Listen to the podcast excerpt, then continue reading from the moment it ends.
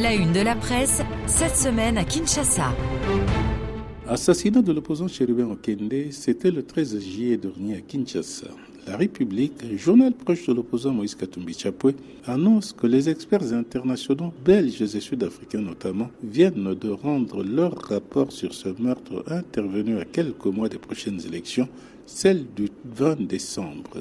Selon la République, il s'agit du rapport d'autopsie ainsi que des rapports toxicologiques, balistiques et celui sur l'itinéraire du véhicule. Reste au gouvernement de rendre ce rapport public.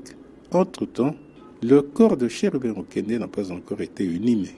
Toute la presse s'est mobilisée pour les élections. Dans sa rubrique Parlons-en, le tri hebdomadaire News au titre Des raisons de s'inquiéter. Ce journal rappelle que le gouvernement, par le truchement de son porte-parole Patrick Mouyaya, a déclaré prendre acte de la décision de l'Union européenne de retirer sa mission électorale en République démocratique du Congo. Ce en jambe diplomatique, poursuit le journal Econews, ne serait en réalité que la partie émergée d'un iceberg dont la base cacherait une relation devenue toxique entre l'Union européenne et le gouvernement de Kinshasa, qui d'évidence semble cacher d'un processus enlisé dans un discours de haine attisant une violence qui a déjà fait mort d'hommes et de multiples saccages. Dans le maximum, Kazadi, le ministre des Finances, décaisse à nouveau 130 millions de dollars américains pour la CENI afin de financer les élections.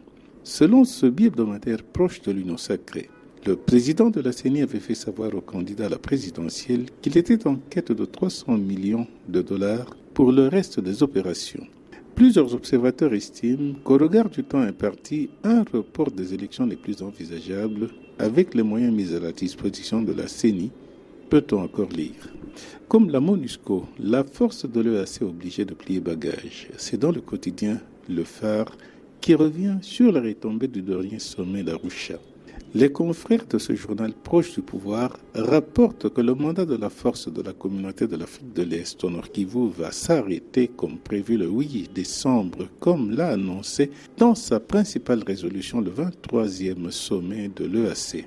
Le dernier réglage de ce retrait vont être définis par les chefs des états-majors des États membres de l'EAC. Enfin, dans Forum des As, un autre quotidien, L'Organisation mondiale de la santé tire la sonnette d'alarme. Monkeypox ou variole des singes, 600 morts signalés en République démocratique du Congo. Avec la campagne électorale qui va son plein, écrit Forum des As, l'OMS redoute une propagation à grande échelle de cette pathologie Kamanda ou à Kamanda Muzembe, Kinshasa et Refi.